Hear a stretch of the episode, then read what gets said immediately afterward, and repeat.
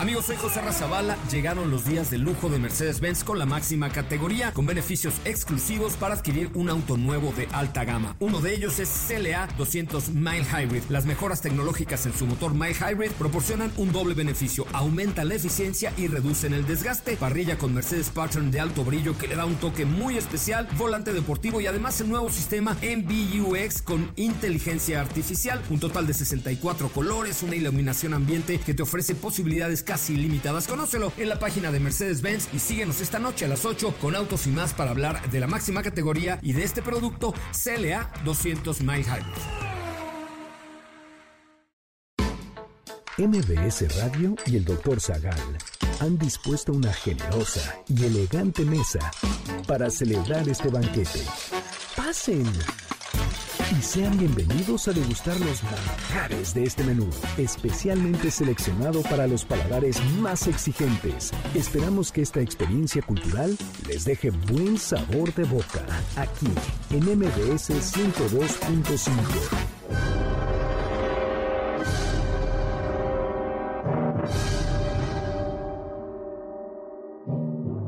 ¿Qué es la Pascua? ¿Por qué es importante? ¿Qué sabemos del Jesús histórico? ¿Qué clase de documentos son los evangelios? ¿La muerte por crucifixión era una ejecución especial?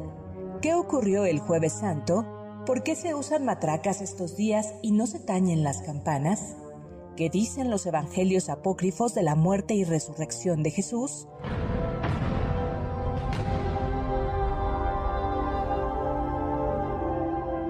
Hoy hablaremos de el Pesaj, las plagas de Egipto, Domingo de Ramos, cruces, Jesús histórico y Jesús bíblico, la quema de Judas.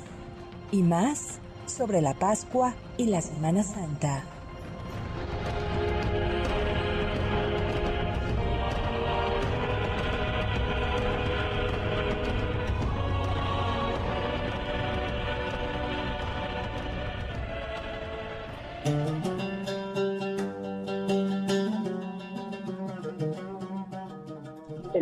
Santo murió un hombre que transformó la historia del mundo. Murió como un esclavo, escarnecido, crucificado bajo el poder de los romanos. Hoy, amigos y amigas, hablaremos sobre Jesús, la Pascua y la Semana Santa.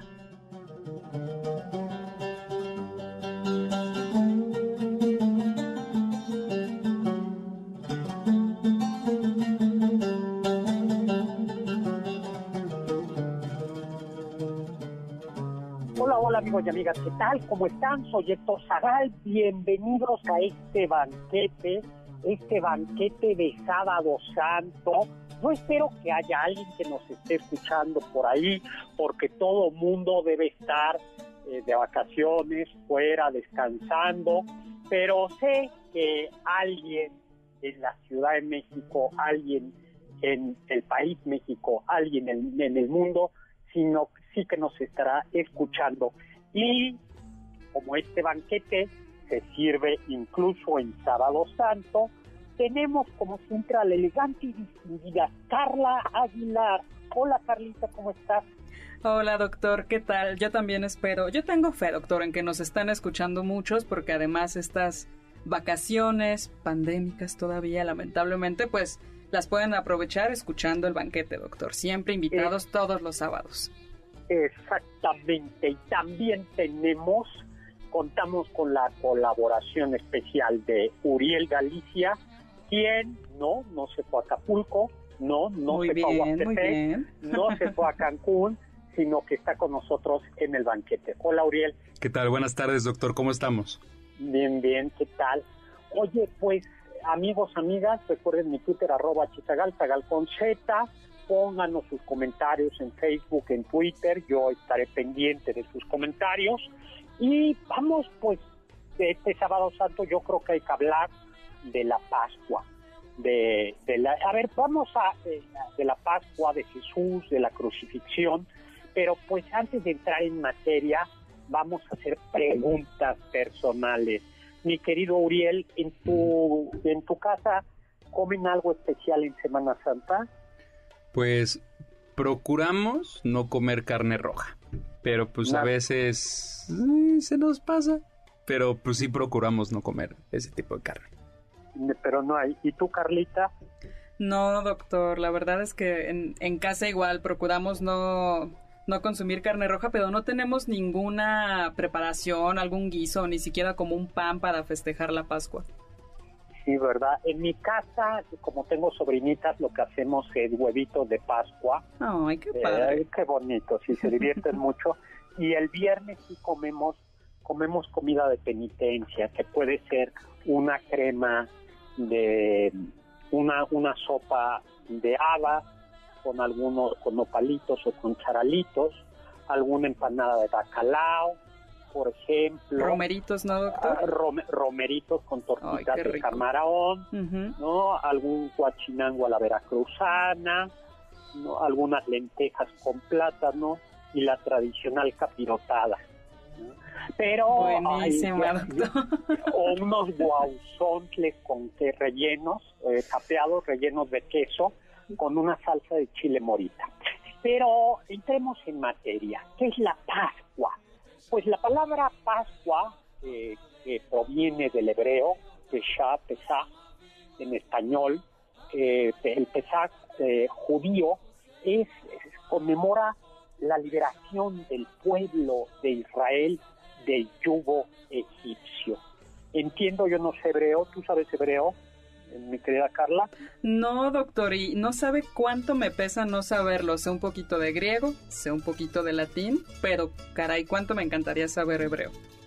Pues a mí también, pero yo lo que entiendo es que pesar significa algo así como salto, paso, y alude al momento, al éxodo, cuando los judíos guiados por Moisés salen de la esclavitud de Egipto. Claro. Tú sabes, mi querido Uriel, por qué la fiesta de la Pascua judía y de la Pascua cristiana es una fiesta variable? Mm, porque puede ser que se celebra el día 14 del Nisan. Y esa es una fecha variable, ¿no? que es el primer mes del calendario judío y justamente sigue un calendario lunar. Exactamente, exactamente, eh, un, un, calendario lunar. Ustedes acordarán que eh, los israelitas fueron esclavizados, dice la tradición, por los judíos, por los egipcios. y que Moisés acude a salvar al pueblo y tras enviarle siete plagas, finalmente el faraón de Egipto deja salir a los judíos. Y la última plaga, la última plaga ¿Fueron siete, doctor, o fueron diez? Estoy dudando, las plagas de Egipto, ¿son las 10 plagas de Egipto? Sí, doctor, creo que son las 10 plagas de Egipto, pero a ver, la última es la, la del ángel exterminador. Tienes toda la razón, son 10, yo siempre, siempre digo 7, son 10 plagas de Egipto, que el agua se convierte en sangre, la invasión de las ranas, los mosquitos, los mosquitos, las moscas, la peste del ganado, las úlceras, el granizo, las langostas, que no es la langosta que se come, sino los saltamontes, las tinieblas y finalmente la décima plaga de Egipto, que es la muerte. Doctor, se las sabe todas. Ya iba a decirle, le faltó esta y cuál. Todas las dijo, doctor. pero, pues sí, pero las conté mal. Las, son las diez. Pero se las sabe, doctor. Eso es lo bueno. Yo, yo, por ejemplo, sí no sabía si eran 110, yo no podía opinar, pero usted se la supo de memoria, eso es lo importante, doctor. Pero bueno, si no siempre recuerda esa... Bueno, a mí me gusta mucho esa película, la del Príncipe de Egipto. ¿Y? ¿Me creerás que no la he visto? Ay, muy mal, esa es una gran película para ver en estos días. La voy a ver hoy. Eso Pues muy de Semana Exacto. Pues la, la, última, la última plaga es la muerte de los primogénitos de Egipto. Dios manda al ángel exterminador a matar a todos los primogénitos de Egipto, pero le dice a Moisés que el pueblo, que los israelitas van a, para que el ángel no pase a sus casas, deben de matar y comer un cordero pascual y untar en las jambas de su puerta la sangre del cordero y entonces pasará el ángel de largo, no matará al, al primogénito. Al primogénito. Y como al otro día salen apresuradamente, no les dio tiempo de poner a fermentar el pan y se llevaron un pan sin fermentar. Por eso eh, la fiesta, la Pascua, eh, la Pascua de los judíos es un, eh, hay todo un rito, un, rito. Yo no soy experto en este tema, que es el ritual festivo del Seder, que en donde es la, se, reúnen a cenar, a cenar y las familias judías recuerdan el recuerdan el más pequeñito de la cena va preguntándole al mayor qué es lo que se vivió, por qué comemos esto. Y hay un plato que se come, un plato ritual que se come en la cena pascual, que tiene algunos de los alimentos simbólicos para recordar el éxodo, la huida de los israelitas de Egipto. Ustedes sabes, ustedes se saben cuáles son los alimentos del plato del plato del ceder. Mm, ¿Hierbas amargas? Exactamente, para simbolizar la amargura y pena de la esclavitud no en Egipto. Luego... También tengo entendido, doctor, que puede estar presente una tibia de cordero asado, pero me parece que igual no, no soy experta, pero me parece que esta no es tanto para comerla, ni siquiera me parece que se manipula, pero tiene que estar presente ahí. Exactamente, porque además habían dicho que, que, que, este, que no se le debía de romper ningún hueso al borreguito que habían sacrificado. Luego se come una mezcla que se llama jarosé, que es eh, luego... es una mezcla dulce, ¿no, doctor? Como de algunas nueces picadas, manzanas me parece, y un poco de canela. Y que simboliza el barro con que los judíos formaban los ladrillos para construir las pirámides de Egipto. Luego raíz eh, de, de rábano picante con betabel y algunas verduras eh, con un agua salada también para recordar las lágrimas de Jesús y finalmente, eh, digo de Jesús, no de los judíos. y finalmente un huevo cocido que simboliza la dureza del corazón del faraón. Y todo esto se come con pan ácimo, matzos o matzos, que se prepara sin levadura y que curiosamente en el cristianismo se conserva. ¿Ustedes habían dado cuenta de eso? No. ¿En la hostia, doctor? Claro, se usa panásimo, es decir, pan sin levadura. ¿Por qué? Porque Jesús era judío. Eso, eso es algo muy importante, ¿no, doctor? Porque en uno de los episodios más importantes de la Semana Santa, que es la última cena, justamente Jesús está celebrando el Pesaj judío. Exactamente, y porque está celebrando el Pesaj judío, cuando en la última cena anuncia Jesús que va a ser traicionado, su muerte, eh, todo eso, hay un determinado momento en el que Jesús dice, eh, comed y bebed, ¿se acuerdan? Eh, dice, coman y beben, haced esto en conmemoración mía, ¿no? Así bueno, ese de coman y beben, entonces partiendo el pan, el pan y dando el vino, reparte el pan y da el vino, y entonces lo que los cristianos han dicho es que siempre ahí eh, sirvió, eh, eh, al, ser la Pascua, el pan tenía que ser pan ácido. Por cierto, en la Pascua judía se bebe vino, se bebe vino, es parte del rito. Y eso ya lo platicamos alguna vez, ¿te acuerdas, Carla Uriel? Cuando hablamos de las prohibiciones. Por eso, cuando la prohibición del alcohol en Estados Unidos eh, algunas religiones como el cristianismo, como el catolicismo y el judaísmo tenían permiso importar y producir vino con fines con fines religiosos, ¿no? Claro. Doctor, tenemos que irnos a un corte, pero ya regresamos para seguir hablando de la Pascua. Del diccionario del doctor Zagal.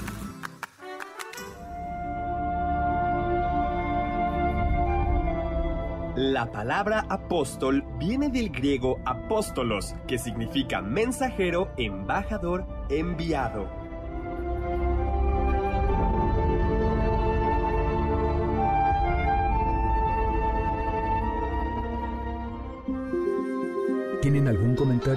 Pueden contactar al chef principal, el Dr. Zagal, en Twitter, arroba hzagal. ¿Quieres contactar a los ayudantes del chef? Puedes escribirles en Twitter, arroba carlapaola-ab Pablo Alarcón, arroba Pablo Alar, Héctor Tapia, arroba Toy Tapia.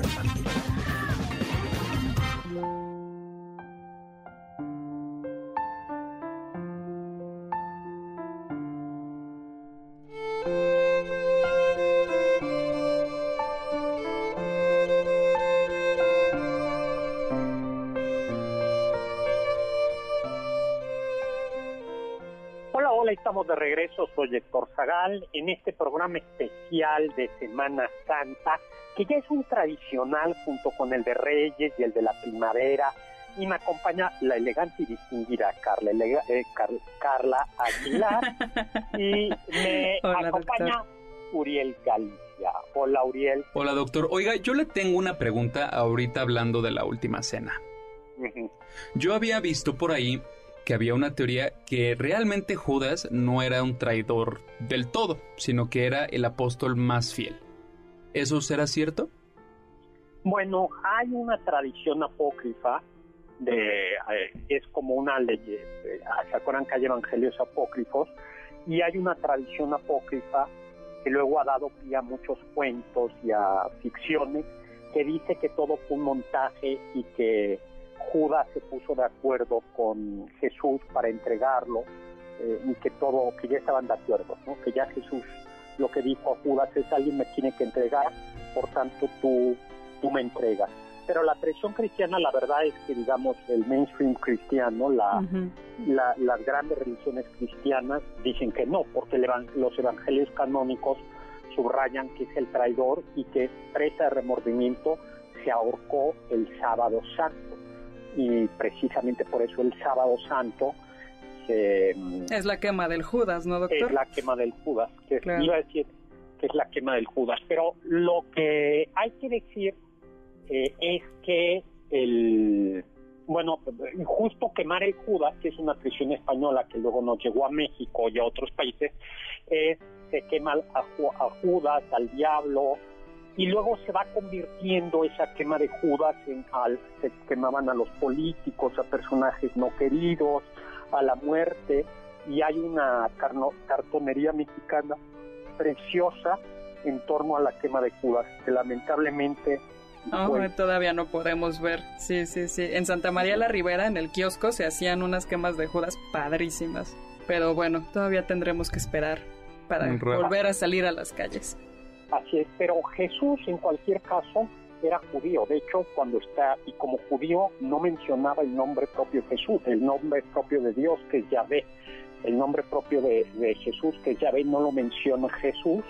Y cuando está muriendo en la cruz, no dice Yahvé, Yahvé, sino dice Eli, Eli, lama sabactani, es decir, Dios mío o Señor, Señor, ¿por qué me has abandonado? Que es el modo como un judío piadoso hablaba de Dios, le hablaba a Dios, no decía Yahvé, sino decía Elí, Elohim, Sabaoth.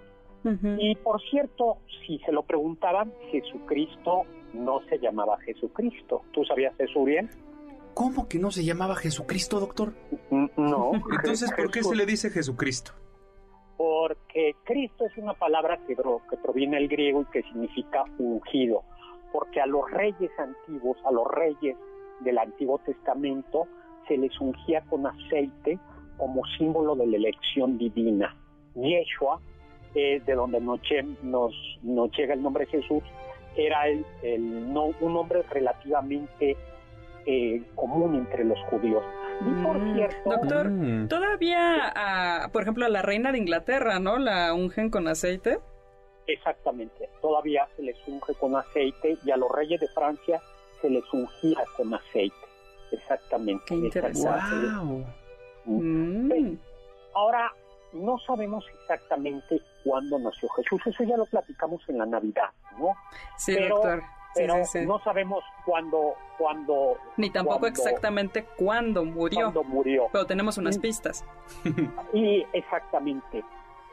Que Pilato, que sí es un personaje histórico, existió y tampoco tenemos demasiadas fuentes eh, fuera de los evangelios sobre la existencia histórica de Jesús. Está Suetonio del siglo I, Tácito del siglo I, Plinio el Viejo del siglo II después de, Cristo y el judío, el judío romano Flavio Josefo.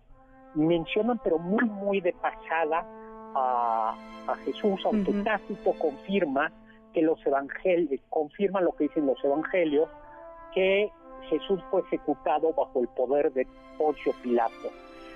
Eh, no tenemos una evidencia arqueológica de Jesús, pero sí de los escenarios de Jesús. y por eso en el siglo XIX algunos teólogos e historiadores negaron la existencia de Jesús, diciendo que los evangelios, como entrelazaban milagros, no eran una fuente eh, histórica fiable, pero... Así eh, como uno no debería pensar, ah, la Iliada realmente así ocurrió, ¿no? O la Odisea realmente así, te podías encontrar islas con brujas, ¿no? Pero, es que, o sea, yo, yo creo que eso es como, como un problema como tal de toda la historia. ¿no? Porque, o sea, no sé, a lo mejor podemos tomar de algunos escritos este, egipcios o, o, de, o de la antigüedad y lo podemos ver por el tipo de papel o el tipo de escritura o el lugar donde se encontraron poder dar un estimado, pero pues de las Biblias pues como que no hay tanto registro antiguo, ¿sí? O sea, nada más pues hay traducciones y traducciones y traducciones. Pero además tampoco la intención es histórica, a final de cuentas. Entonces tampoco se les puede pedir una precisión histórica cuando su intención no era esa, sino contar la historia de Jesús, el Jesús. Exactamente, exactamente. No, pero por otro lado sí hay una tradición de manuscritos, sí hay manuscritos muy, muy antiguos. Se convertan algunos, algunos papiros muy antiguos, algunos fragmentos muy antiguos. Pero yo creo que lo relevante, eh, pues lo relevante es que hay una constancia de afirmar la existencia de Jesús, ¿no? en cualquier caso, Jesús nació y murió como judío, lo que para los nazis fue complicado, porque tuvieron que hacer verdaderamente malabares para decir que Jesús era ario. No, bueno, ¿cómo, doctor? O sea, Ahora sí fue un, fue un milagro, ¿no? Porque pues en las tierras donde vivía, donde nació y donde estuvo, pues era, prácticamente imposible que fueras así. Claro, ¿no? claro, Totalmente. Ahora, ¿cómo era físicamente Jesús? Eso es interesante, ¿no, doctor? Porque a veces no, o sea, tenemos una imagen de un Jesús como joven, ¿no? Casi como un, un semidios griego, rubio, poderoso, fuerte. No, luego el barbón es otra imagen. Aquí te lo ponen como imberbe, como alguien muy joven. Y luego está la imagen que me parece que se llama a la siriaca, que la, ya lo pone con, con barba, una, una barba grande, la cara ovalada. Y esa ya responde más bien como a unas imágenes más orientales, ¿no, doctor? Claro, sí, en realidad no sabemos. Hay dos maneras de representarlo a la polinia, que es como está representado en la capilla Sixtina, como decía Carla, eh, así como un dios griego, y a la siriaca, que es la cara ovalada con barba. Lo único que sí podemos saber es que Jesús eh, difícilmente sería rubio, sino que al ser judío tendría la piel tostada, probablemente tendría el pelo castaño, incluso negro, sería tendría barba, eso sí, pero no era no no era rubio y sí había sido trabajador, con lo cual quiere decir que tenía condición física, caminaba, eh, había sido artesano.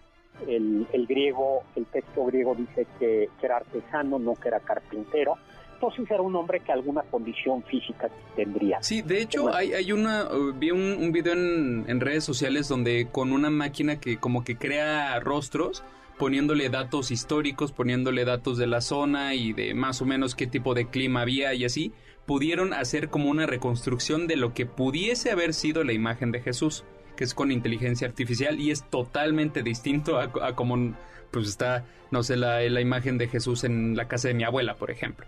Es totalmente, totalmente distinto, con el cabello un poquito eh, chino, la barba china. Entonces está, es, es impresionante, ¿no? Ver ese tipo de tecnologías y ver un acercamiento a lo que posiblemente pudo haber sido Jesús.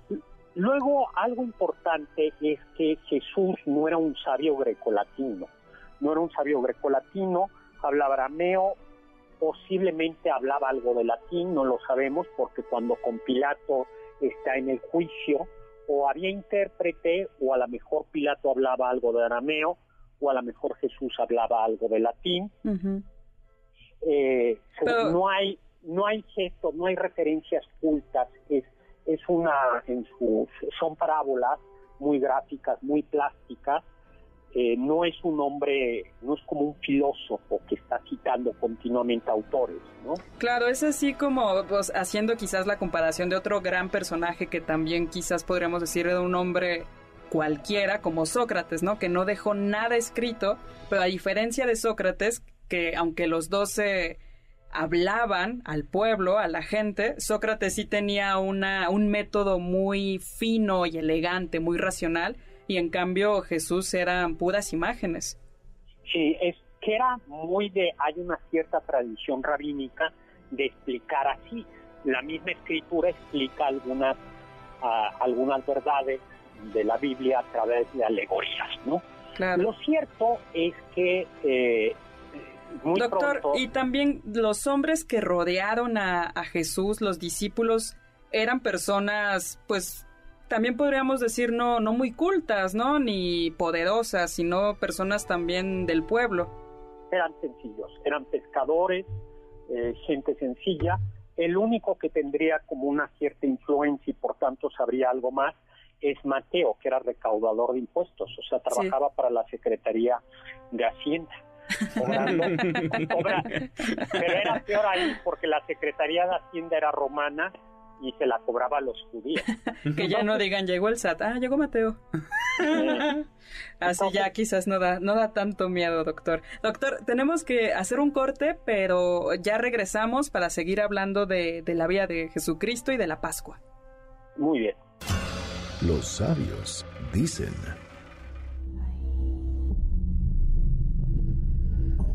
Los enigmas de Dios son más satisfactorios que las soluciones de los hombres.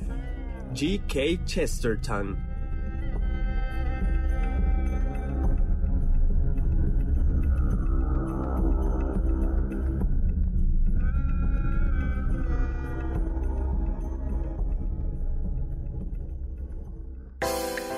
¿Están disfrutando menú?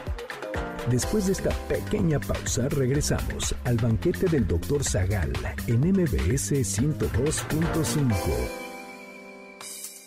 Ya volvemos a este banquete después de un ligero interés comercial en MBS 102.5.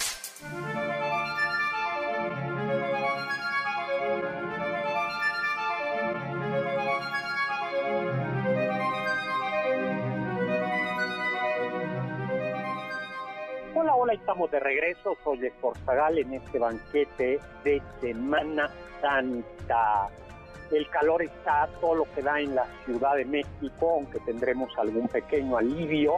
Mañana domingo, domingo de resurrección. Y Carla Aguilar nos tiene una invitación súper especial, extraordinaria, nueva. Dinos.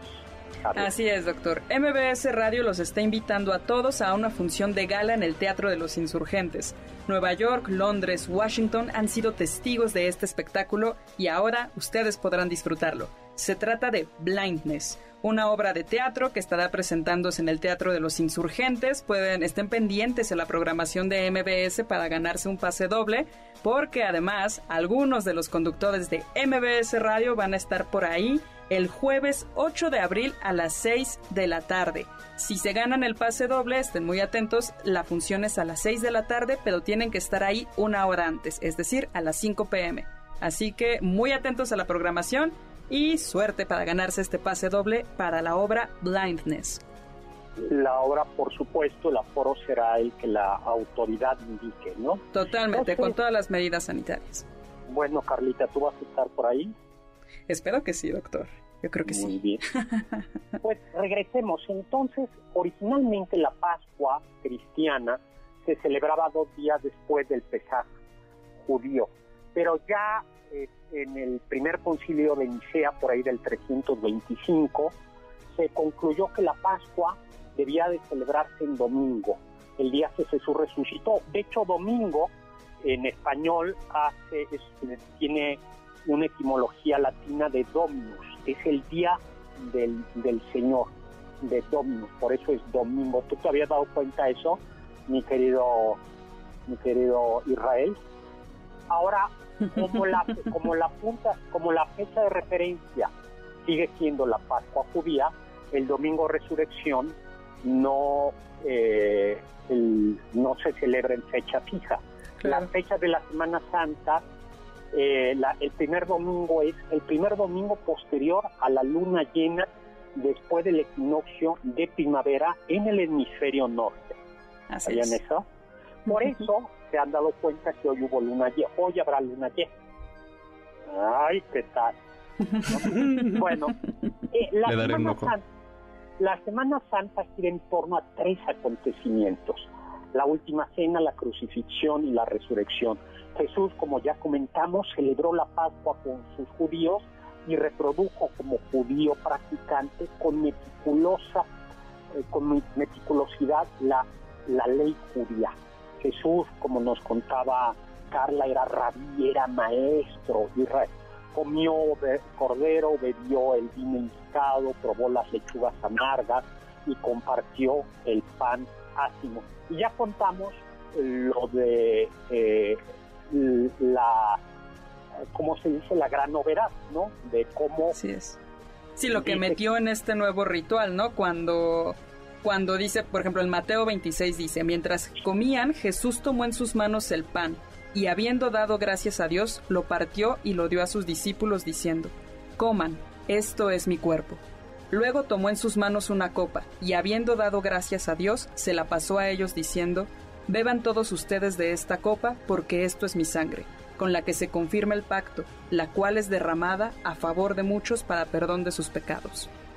Y hay dos maneras, dos grandes maneras de interpretar este pasaje. Una, la teología protestante, la teología evangélica, dice que en realidad esto es solo un simbolismo, que no es que Jesús haya transformado el pan en carne y en vino, y que en todo caso la, se celebra la, Santa Cena o se recuerda, es una memoria. Cuando dice, haced esto en memoria mía, se trata de que los domingos simplemente se recuerde la memoria de eso. En cambio, los ortodoxos y los católicos eh, creen que el banquete eucarístico, la misa, actualiza la ejecución de Jesús en el Calvario, es decir, como que es una máquina del tiempo y que vamos al pasado y se, vuelve a ofrecer, el, no se vuelve a ofrecer, sino que se asiste al sacrificio de Jesús en el Calvario y que por eso ese pan, a pesar de que tiene forma de pan, sabe a pan y, todo pan no es pan, sino la, la fe lo transforma, ¿no? Y ese, y exacto, y al ser transustanciado, entonces al, al comerlo estamos compartiendo realmente con Cristo, ¿no? Exactamente. Y ese es el motivo por el que el arte ortodoxo y el arte cristiano y también el arte copto se ha haya llenado de joyas y de obras de arte todo lo que tiene que ver con, la Eucaristía, porque dicen es el cuerpo y la sangre de Jesús. claro, y es muy significativo, ¿no, doctor? Porque Jesús, mientras fue eh, dando su mensaje, justo de alguna manera como que dice hay que liberarnos de esta parte terrenal, ¿no? Pero qué significativo que Él se convierta en algo que nos vuelve o que nos une más a esta vida humana que es la bebida y la comida, ¿no? pero es una comida y bebida que no responde a las necesidades corporales, sino a las necesidades del alma. Exactamente.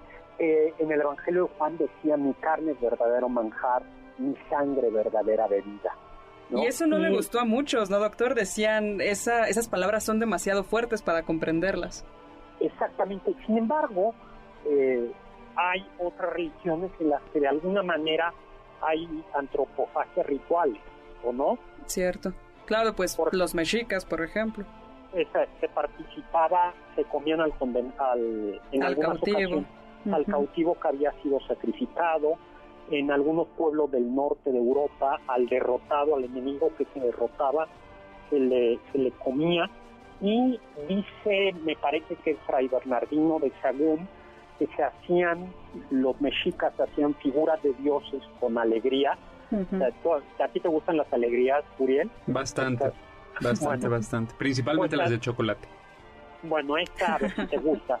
Eran diosecitos de alegría amasados con sangre.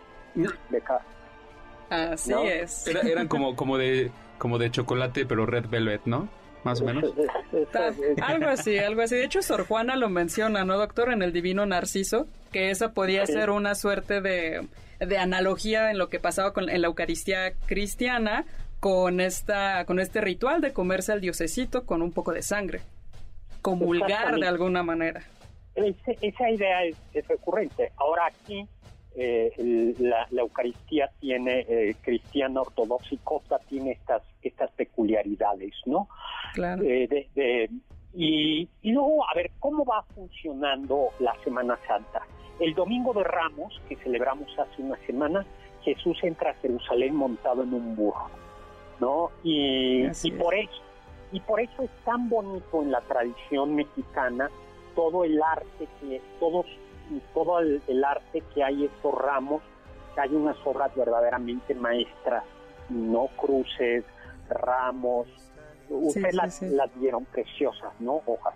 Y dicen algunos que Jesús entra en un burro, pero que el burro en ese momento no era un animal de carga cualquiera, sino que, que era un animal real, de reyes, o sea, que era un animal importante. Luego, el lunes, algunos hacen la reconstrucción de la Semana Santa. El lunes, Jesús maldice a una higuera sin frutos. Y Ese es un gran episodio. ¿No?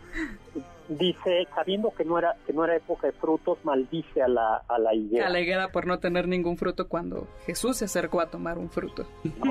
Así es. Luego, luego, el martes, Jesús anticipa la traición de Judas, de Iscariote, y las negaciones de Pedro.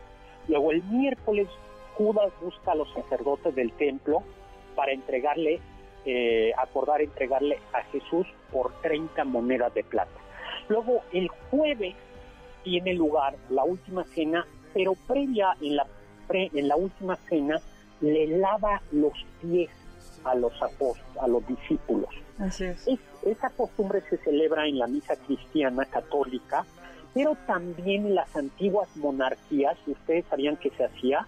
No, doctor, eso no lo conocía. Lo, el rey de Francia, Maximiliano de lo hizo, lavó los pies. A mí me tocó una vez trabajar en el archivo de la Santa Veracruz y me tocó eh, de una iglesia de la Ciudad de México ver cómo desde el castillo de Chapultepec, desde el chambelanato del imperio, le pedía a la Santa Veracruz que mandara eh, 12, no me acuerdo si eran niños pobres o ancianos pobres, mm. para que les lavaran los pies. Entonces los reyes y los emperadores justo le lavaban los pies a 12 pobres o a 12 niños y luego les entregaban una moneda de oro. Y no por eso, sabía, doctor, qué interesante. y por eso, eh, todavía en la misa católica, se conserva la costumbre que el Papa, el Papa lo hizo con, creo que con musulmanes en una ocasión, este Papa.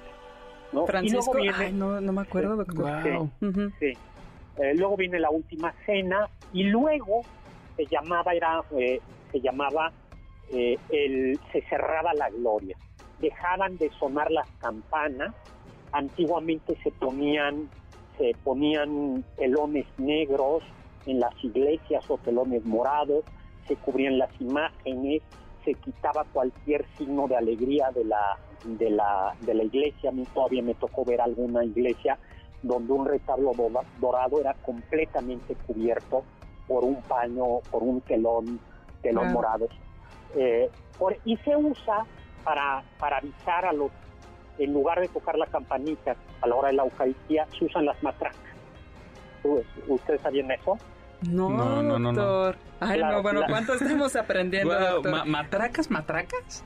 Matraca, matraca. De hecho, la matraca, en eh, la matraca es una matraca, eh, la matraca no es festiva. Escuchen esa matraca. Oh, sí, no, como que no... Sí, no, no, dan ganas de celebrar. un poco lúgubre. Claro, la, la matraca es, eh, en algunas iglesias españolas y mexicanas hay unas matracas inmensas. Inmensas quiere decir del tamaño de una persona, o que una persona apenas... Y entonces, por eso se venden matracas en estos días. Ay, mire, doctor. Doctor, vamos rápido a un corte, pero regresamos para seguir hablando de, de la Pascua, Semana Santa y Cristo. Escuché que... no se sabe con exactitud cuándo y dónde se originó la costumbre pascual de decorar y regalar huevos. Lo que sí sabemos es que los primeros cristianos fijaron un ayuno de 40 días para purificar el alma antes de la conmemoración de la pasión de Cristo.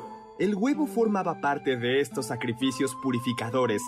Así, terminada la cuaresma, no era raro que las personas celebraran la Pascua regalando huevos. Además, el huevo se volvió un símbolo de la resurrección de Jesús. El cascarón sería la tumba y el contenido representaría a Cristo vivo.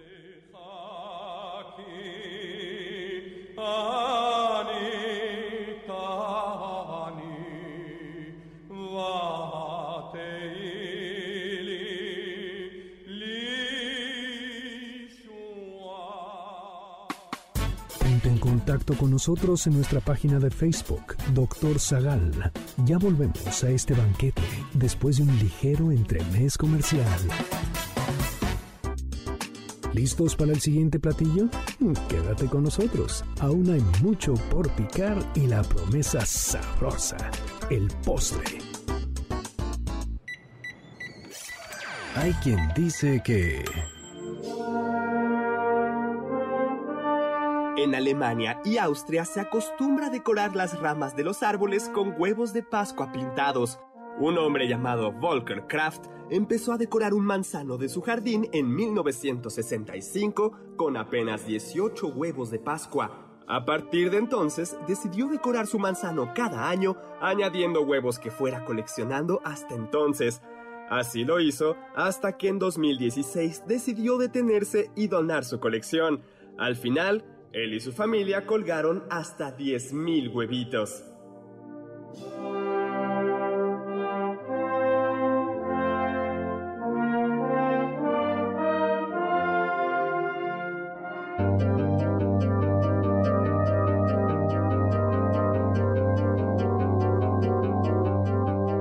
Hola, hola, estamos de regreso en este banquete, que es un banquete que ya quedamos que es un banquete matraquero,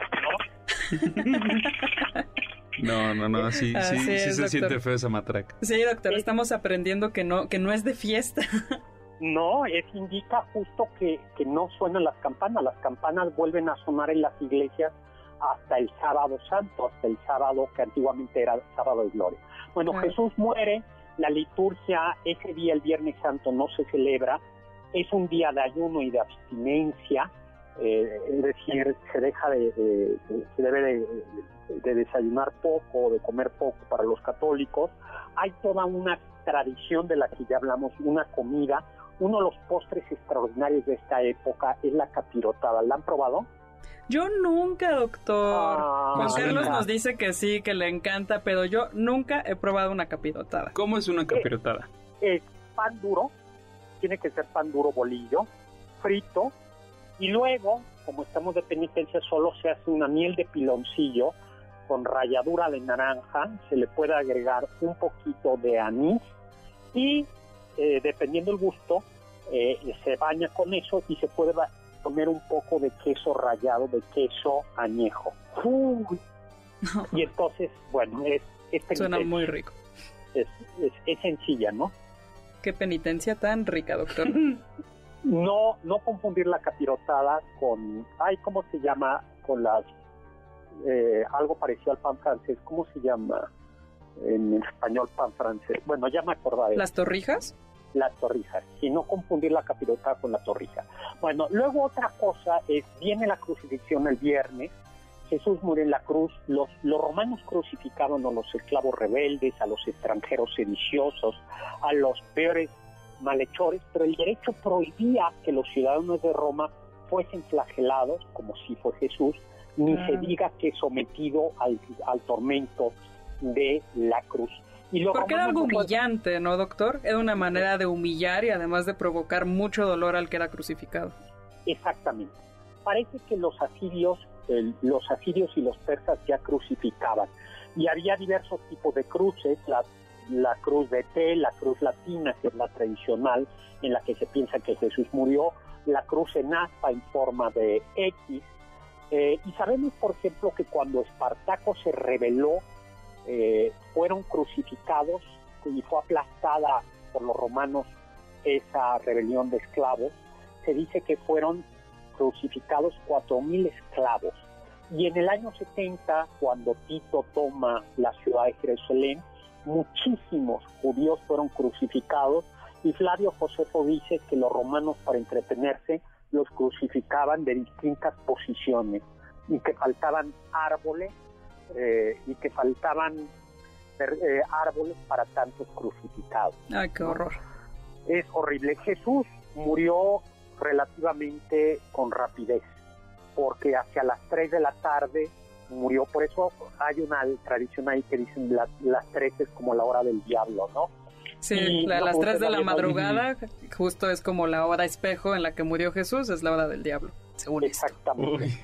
Y eh, muere a las 3 de la tarde, eh, rápidamente, se dice que rápidamente, algunos tardaban días en morir, se acercaban los perros a lamer la sangre, los pájaros a picotear los ojos y poco a poco, bueno, se, viene la abolición con el advenimiento del cristianismo de la muerte en la cruz y la cruz se termina siendo un, un está presente en montones de banderas europeas, en la bandera, a ver en qué banderas rápidamente.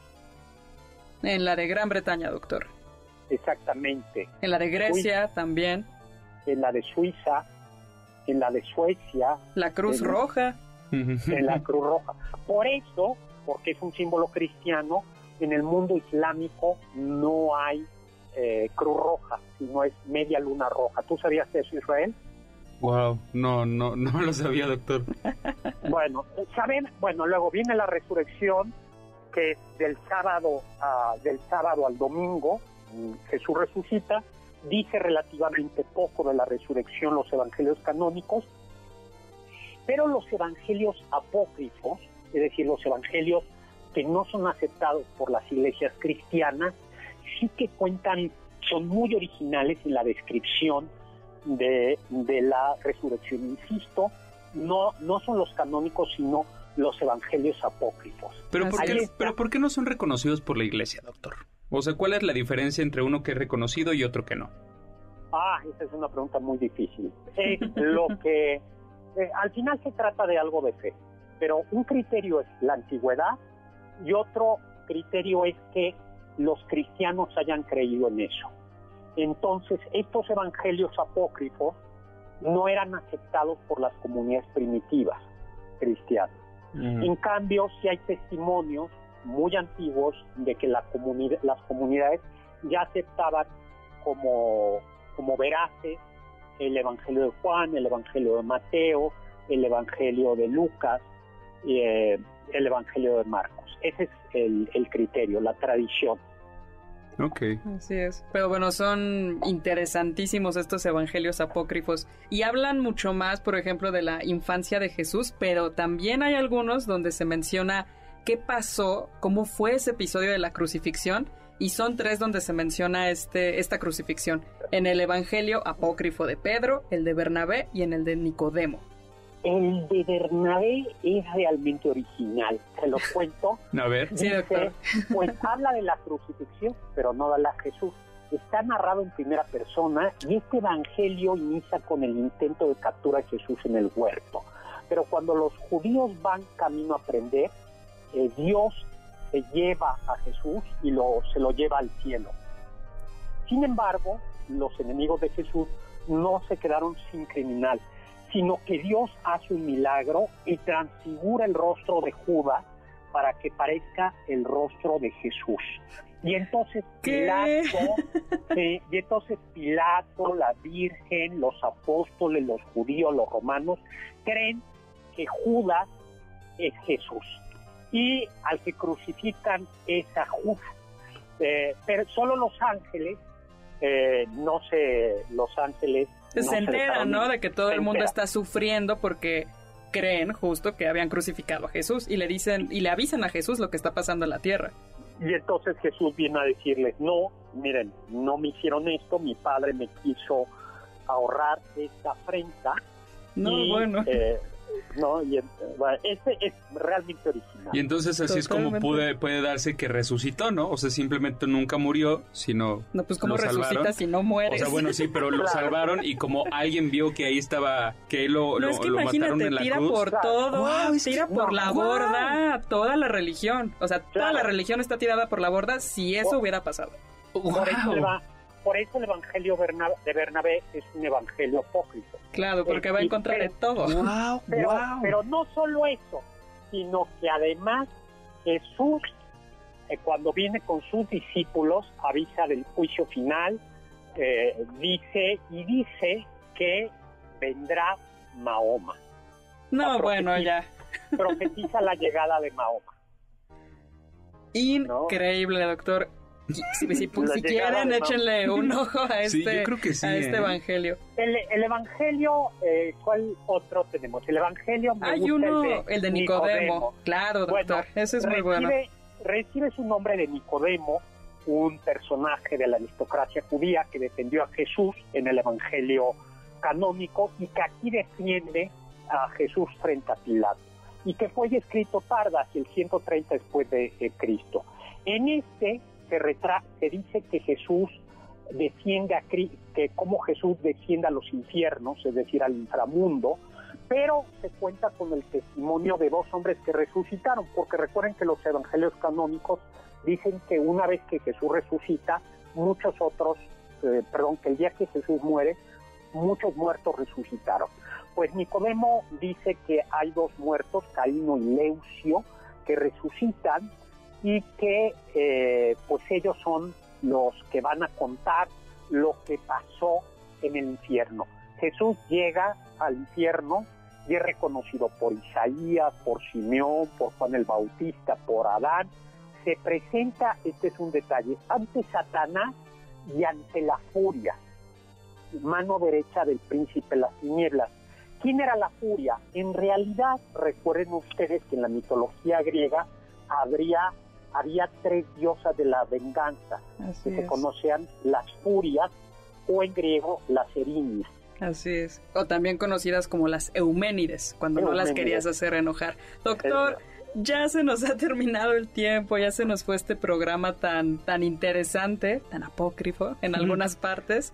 Y pues ya, ya, doctor. Pues, pues muy bien, pues felices Pascuas, pásenla bien, cuídense mucho, estamos aquí y recuerden, Carla, muchísimas, muchísimas gracias. Muchas gracias, eh, doctor. Muchas gracias a Juan Carlos Castillo en producción. Uriel, muchísimas gracias. Muchísimas gracias. Los dejamos con nuestro siguiente programa. Balones al aire con Eduardo Chabot y todo su equipo. Pero lo dejamos sobre todo con el consejo de Immanuel Kant, Sapere Aude, atrévete a saber. Confiamos que este banquete ha sido un deleite gourmet y cultural. Gracias por escucharnos y nos esperamos el próximo sábado con una deliciosa receta que seguro será de su agrado. MBS 52.5 No importa si nunca has escuchado un podcast o si eres un podcaster profesional. Únete a la comunidad Himalaya. Radio en vivo. Radio en vivo. Contenidos originales y experiencias diseñadas solo para ti. Solo para ti. Solo para ti. Himalaya. Descarga gratis la app.